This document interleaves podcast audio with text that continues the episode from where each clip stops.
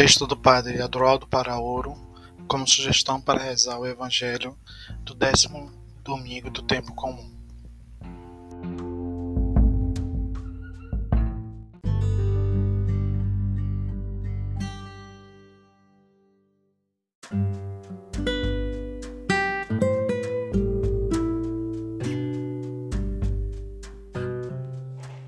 Olhares que destravam vidas.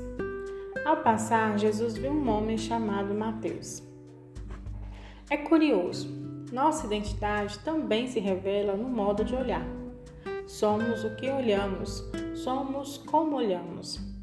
Alguns dizem: Diz-me como olhas e te direis quem és. Trata-se de uma linguagem universal para além das palavras.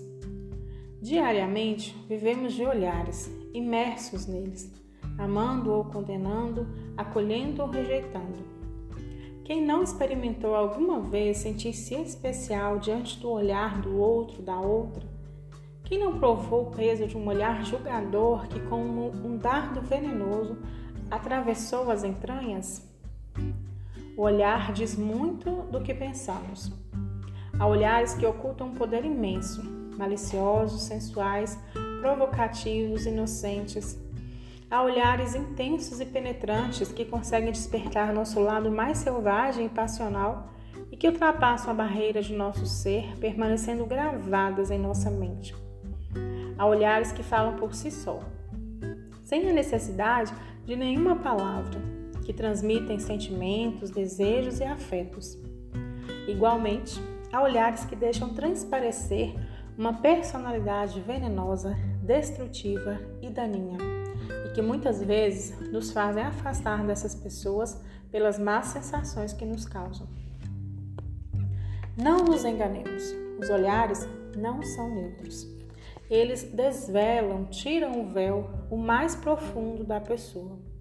A maneira com que olhamos uma pessoa, a forma com que respondemos a um olhar, muitas vezes vai determinar a diferença entre um encontro memorável e grandioso ou um encontro repulsivo e constrangedor. Corações petrificados e insensíveis se expressam nos olhares que matam, que fecham as portas e condenam aqueles que são diferentes. Há olhares que deletam, que invejam e que não suportam o bem alheio. Olhares de morte, impessoais e indiferentes superficiais e interesseiros, olhares embriagados de soberba, calculistas, gélidos, olhares sem luz e sem Deus. Mas há também, sabemos, olhares que curam e reconfortam, olhares que são oásis e sombra acolhedora, que protegem e bendizem, olhares que são bálsamos que aliviam feridas, derramando consolo e compreensão olhares cheios de amor para com o outro, que tornam a vida mais fácil. Olhares tolerantes que não levam em conta o mal, mas tudo suportam e tudo esperam. Olhares que transmitem o bem e embelezam seus destinatários, fazendo-os melhores e extraindo o melhor deles. A revelação vem nos ensinar que Deus olhou para a humanidade e seu olhar foi de amor, tal que desceu até o mais profundo da condição humana. A encarnação do Filho foi determinada a partir de um olhar que saiu do coração da Trindade, que pousou sobre o mundo e que voltou ao seu coração, estremecendo-a de compaixão e movendo-a à ação redentora. Assim também, nossa presença no mundo deve ser deve ter sua origem no olhar misericordioso e compassivo amoroso e esperançoso.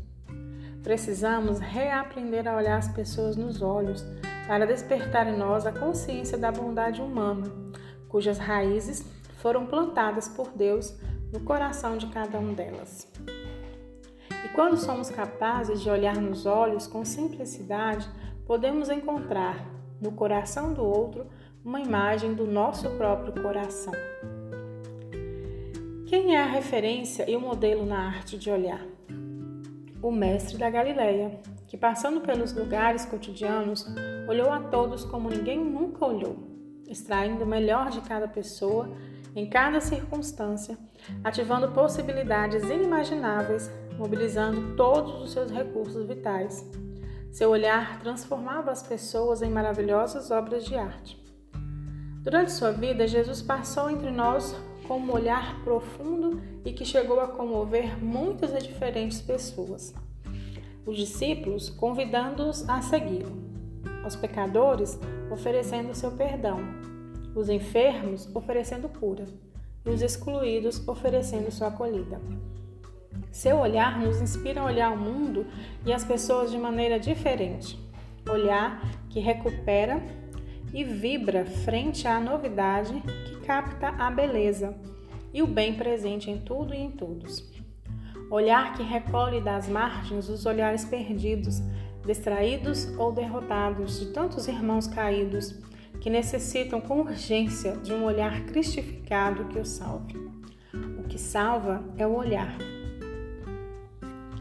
O Evangelho deste domingo nos situa diante do olhar arrebatador e transformador de Jesus. O sujeito do primeiro verbo é Jesus. Viu um homem chamado Mateus. Jesus estava em movimento e Mateus, pelo contrário, estava parado, passivo, sentado junto à banca. Apegado à sua condição de cobrador de impostos, preso a uma profissão que o tornava desprezível aos olhos de todos. Mas os olhos de Jesus souberam ver além das aparências. Viram no publicano um discípulo, um seguidor. Para esse olhar, ninguém está sentenciado nem qualificado definitivamente, mas tem o futuro diante de si. Pela primeira vez, Mateus sentiu-se olhado de outra maneira. Alguém acreditou nele e o chamou, e por isso ele se transformou em alguém dinâmico que deixou para trás seu passado assumiu o protagonismo de sua própria vida e pôs-se a caminho atrás daquele que foi capaz de olhá-lo assim. No olhar de Jesus, não há, nesse primeiro momento, nem exigência, nem correção, nem sequer chamado à conversão, tão somente um apelo para entrar em outro nível de relação com Ele. Com seu olhar provocativo, Jesus arrancou Mateus de sua mesa mesa que o distanciava dos outros, mesa da traição do seu povo e que o fazia cobrador, colaborador do Império Romano, mesa que o fazia sentir-se inimigo do povo, mesa da exploração, da solidão, da acomodação, da fixação, mesa da morte. Em casa, Jesus funda uma outra mesa, mesa da comunhão, da partilha, da festa, mesa da fraternidade, onde todos se sentem iguais, mesa da vida. A mesa da casa de Mateus trata-se de uma mesa provocativa, questionadora, incômoda, que requer mudança de lugar, de mentalidade, de atitude, transformação interior. Virar a mesa, eis a questão. Porém, a aventura de troca de mesa requer uma troca de senhor. Para Mateus, a troca de mesa só foi possível a partir da troca de senhor. Deixou a mesa da dependência ao imperador romano e abriu espaço interior para a presença de Jesus e dos outros. Ele correu o risco de assumir a mesa da liberdade da comunhão. Mateus não tem mesa fixa. Deixa de ficar sentado e põe-se em movimento. Tal como Jesus, ele é chamado a transitar por outras mesas a mesa dos encontros, da criatividade, do novo, do diferente. Todo autêntico segmento começa por uma troca de olhar, de olhares. O olhar daquele que chama é mobilizador e move a dar o primeiro passo. E para isso é, é imprescindível pôr-se de pé, tomar consciência de si mesmo, da presença e da potencialidade da própria dignidade e identidade. O ouvido se abre, o olhar se aclara, a mente se expande, o olhar compreende, o corpo se ergue e a vida se reinicia. Vida que se abre em movimento, pronta para acolher e viver as surpresas. Fazer caminho com Jesus exige abandonar a espera passiva, colocar-nos de pé e entrarmos em sintonia com a liberdade que nos move por dentro. Nada há de mais revolucionário que levantar-nos e proclamar que o Reino está em meio a nós, porque o trazemos dentro de nós.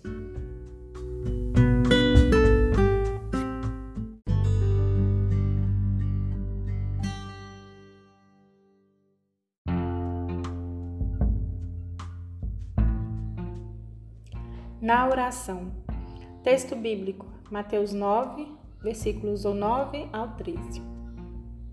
Contemple o olhar de Jesus e se sinta como Mateus. Deixe-se olhar pelos olhos daquele que o vê mais por dentro do que os outros ou você mesmo.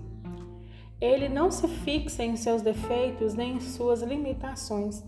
Não se preocupa com o que você é, mas vê todas as possibilidades escondidas que Deus mesmo pôs em você e que talvez você desconheça. Confie mais nos olhos dele que nos seus. Creia que seu olhar e seu chamado podem fazer de você uma discípula, um discípulo. Peça-o que o ensine a olhar assim os outros, um olhar límpido, sem segundas intenções e livres de todo julgamento. Um olhar capaz de vislumbrar o melhor que está oculto nas profundezas de cada um. Boa oração.